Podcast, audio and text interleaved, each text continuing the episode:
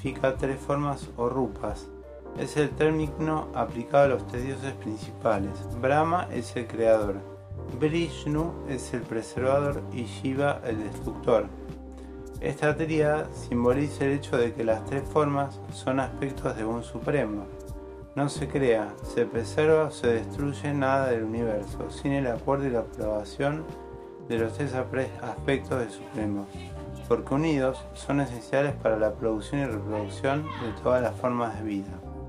Para crear cosas buenas y nuevas hay que destruir lo viejo y lo malo y luego protegerlo. Esta filosofía tiene mucho que ver con lo cuántico, siempre fue holística y entiende en que cada parte está el todo a la vez y que el todo es más que la suma de las partes. India es el país de la metafísica, es decir, que va más allá de la física que sería lo cuántico. Según esta metafísica, para entender no hay que evaluar ni juzgar, es lo que es. Om Tat Sat, como dice el Bhagavad Gita. Aparecen dioses con cara de mono, cara de elefante, con muchos brazos, alados y con poderes.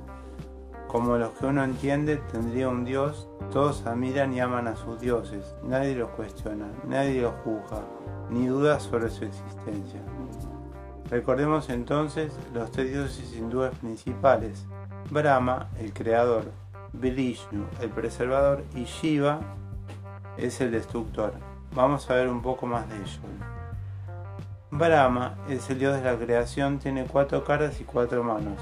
Las cuatro caras representan los cuatro vientos, las cuatro direcciones y los cuatro Vedas. Tuvo de consorte a Sarabasti y Savitri. Gayatri reúne en sí a tres dioses con distintos nombres. Gayatri, Sabritri y Sarabasti. La deidad que activa la inteligencia y la intuición. Y cuando la recita se recita el manti que es Gayatri. La fuerza que es protegida por Savitri, que rige y sostiene los cinco pranas. Y la deidad que reina sobre el habla es Sarasvati Simbolizan pues el pensamiento y la acción y la palabra. Brahma y sus consortes tuvieron distintos hijos entre sus dioses y demonios. Brahma solo interfiere ocasionalmente en los asuntos de los dioses y aunque más raramente en los mortales. Nadie supo bien explicar por qué, pero Brahma nunca se volvió objeto de adoración para los hindúes. En India solo hay dos templos importantes dedicados a él el creador del universo Brahma, había surgido del océano primitivo y existía por sí mismo. El primer hombre, Manu, nació directamente de Brahma. Era hermafrodita y tuvo dos hijos y tres hijas, con su mitad femenina, y así empezó todo el según el hinduismo. Las épocas o eras están divididas en distintas yugas que varían en miles de años. Para el hinduismo estamos viviendo la edad más oscura, Kali Yuga. ¿Será cierto esto? Shiva es el venerado dios transformador. El gran dios Mahadeva puede aparecer como temible y terrible, Rudra, y a la vez danzante, Nataraja y sensual. Tiene consorte a Parvati, quien también es, entre otras diosas, Uma, Gauri, Bhavani, Durga y Kali. Kali, la despadeada diosa negra de aspecto terrorífico que sale de la frente de Durga. Según el Kalismo, la diosa Kali nació cuando Shiva miró dentro de sí mismo. Ella es considerada como su reflejo, la divina Adi Shakti, o energía primordial que es el Señor Supremo, carente de forma, tiempo y espacio. En su aspecto de Parvati como esposa de Shiva, es la más poderosa y compleja de todas las diosas, ya que representa la energía cósmica, Pakriti, que nunca puede ser separada de Shiva, Purusha. Shiva y Parvati existen como una misma realidad vista desde diferentes ángulos. Shiva y Parvati representan la dualidad de espíritu-materia. Uma es Parvati, soltera, y Parvati es la madre de la naturaleza e hijo de la montaña. Con Shiva tuvieron un hijo a quien se lo conoce como Ganesha, que es el dios de la sabiduría. Ganesh, señor de las tropas, o Ganapati, líder de las tropas. Dice la leyenda que tiene cabeza de elefante, pues Shiva estaba de viaje y como su madre Parvati había salido a bañarse, le dejó la consigna de que nadie entrara. Al regresar luego de años, Shiva encuentra que su hijo no lo reconocía y que no lo dejaba entrar a su propia casa. Por eso el monte en cólera le arranca la cabeza. Al ver esto, Parvati increpó seriamente a Shiva y le dijo que le colocara una cabeza. Shiva giró y lo primero que vio fue un elefante. Le cortó la cabeza y se la puso a su propio hijo. Después de todo, el elefante era un sabio animal, de excelente memoria y metafóricamente el que conoce todo de todos los tiempos y sabe de todas las plantas. Es uno de los pocos animales que nunca se atasca en el fango o lodo, es venerado tanto como la vaca, atravesando todas las épocas.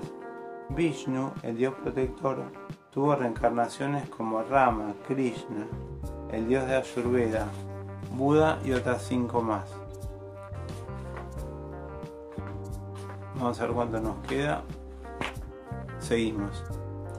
Vishnu y Lakashmi tuvieron hijos como Anuman, el hijo del viento con cara de mono. Existe una anécdota de Hanuman que quiere ser como Vishnu, a quien se lo conoce como Hari, que representa a su vez el mono. Vishnu le preguntó si quería ser como él, como Hari, Hanuman le dijo que sí. Entonces Vishnu convirtió su cara en una cara de mono.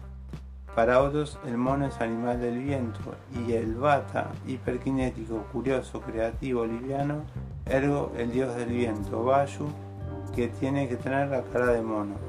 Hanuman y Rama están presentes en el poema épico Ramayana. Rama debía conseguir una montaña, en especial la planta Sanjivini, para salvar la vida de Shita, su mujer.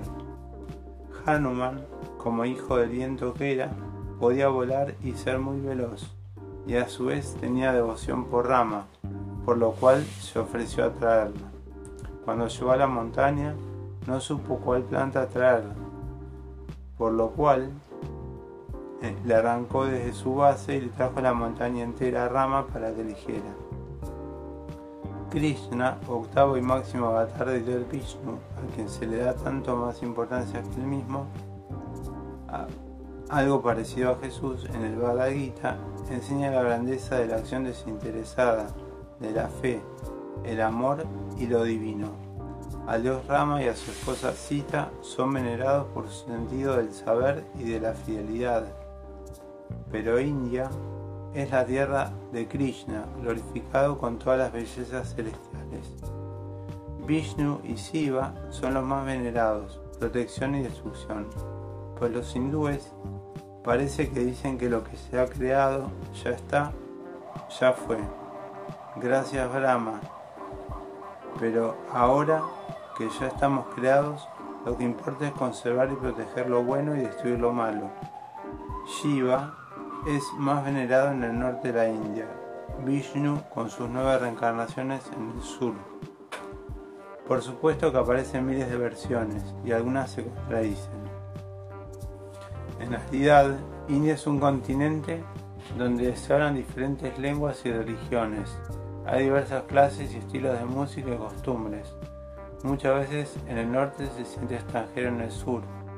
No entiende la lengua ni la música. Por eso no pueden conocer India, tan solo sus ciudades que a la vez difieren mucho entre sí. Por más que estén todas repletas de vacas, jabalíes, camellos, cerdos y elefantes. Fue como el maestro Vaidya nos decía que el ser humano siempre se preocupa en convertir la materia en energía pero no al revés. Entonces la naturaleza, antes de agotarse, se ocupa de ello y se pone agresiva. Para que dejen de destruir la materia, aparecen catástrofes como el tsunami, terremotos, cataclismos causados muchos por el hombre, que obviamente también es parte de la naturaleza. Pensemos si esto no tiene que ver con la situación actual que estamos pasando ahora. Por eso debe usar la menor energía posible, apagar las luces, cerrar los grifos. Todo es un acto de ahimsa o no violencia hacia la naturaleza. La flor nacional de la India es el loto, que además de ser hermoso y grande, crece en el lodo y en el fango, pero luego se eleva y nunca es tocada por estos. Así crece la hermosa alta desde el impuro y fangoso. Realmente uno la admira cuando la ve. Por eso los chakras cuando se abren se representan como flores de loto. Las religiones predominantes en India fueron el hinduismo o el brahmanismo, del cual hablaremos, que actualmente es la religión más practicada, y luego el islamismo y el budismo. O sea que no todos los indios son hindúes, hay más budistas, musulmanes, jainistas, sufistas, cristianos, etc. Hinduismo se clasifica como Shaiva, adoración de Shaiva, Vaishnava, adoración de Vishnu y Shakla Upanishad, adoradores del poder de Shakti de la diosa madre. Los dioses son Deva y las dioses Devi. Muchos swamis, gurús, filósofos y personas en general llevan los nombres de los dioses.